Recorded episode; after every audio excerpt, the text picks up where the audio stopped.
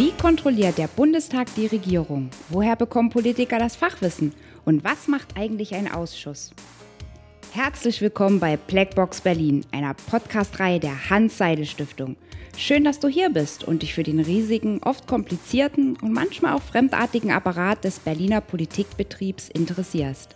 Mein Name ist Janine Klose, ich bin wissenschaftliche Mitarbeiterin im Bundestag und treffe für den Podcast interessante Menschen aus der Praxis, die uns aus erster Hand berichten und anhand von Einblicken in ihren Arbeitsalltag politische Abläufe verständlich erklären.